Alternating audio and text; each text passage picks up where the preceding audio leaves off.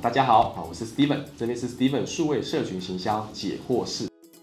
首先呢，要怎么找到自己擅长的面向呢？第一个叫人格测验的工具，像我们公司就有人格测验，里面就会有分一些，比如说你是分析型的、数字型的，诶，那应该适合广告投放哦，啊，而如果你是创意型的，啊，你是天马行空型的，你可能适合企划哦。类似像这样，所以它会有不同性格嘛，啊，那如果你是比较巨细迷的细心型的，哎，那你可能适合帮客户操盘行销，所以每个面向不太一样，所以第一个性格测验一定会有帮助哈。第二个部分呢是说专业面向嘛，我觉得你可以做之前先上网看看过来人的那个职场里面他们怎么描述这个职位的，再对应看看这个职位的描述有没有符合你想要做的。再第三个就真的就是说你要做中学。啊，那一开始建议是说，不要一下子试的时候发现不对就先抗拒了呃，基本上都要能够经历过，不要只是沾一下酱油，都经历过之后，一些专业知识学到，再来看你比较适合哪一个，其实就一定会知道，因为从你身边的人会会给你回馈，客户会给你回馈，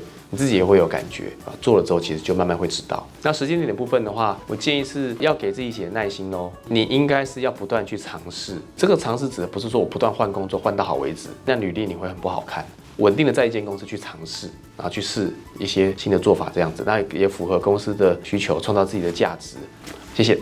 这边呢，我将传授啊，来自于我在营销 CI 里面上的课程，总共有八千个学员上过我的课程，还有呢，啊，有两千个以上为品牌服务操作的经验，六百个品牌的操作啦，会有一些成功范本或者是失败的教训，那这些呢，其实都是非常宝贵嘛，就会把它化为结晶啊，成为一个一百题的题库。好，提供给大家，为大家呢带来一个好的贡献。那也希望大家呢有看了有任何问题，还想再发问的，欢迎在我们下面留言里面啊来做发问，我这边都很乐于的为大家持续的来做一下分享。那就请大家帮我们准时收看，啊，按赞、订阅、开启小铃铛哦。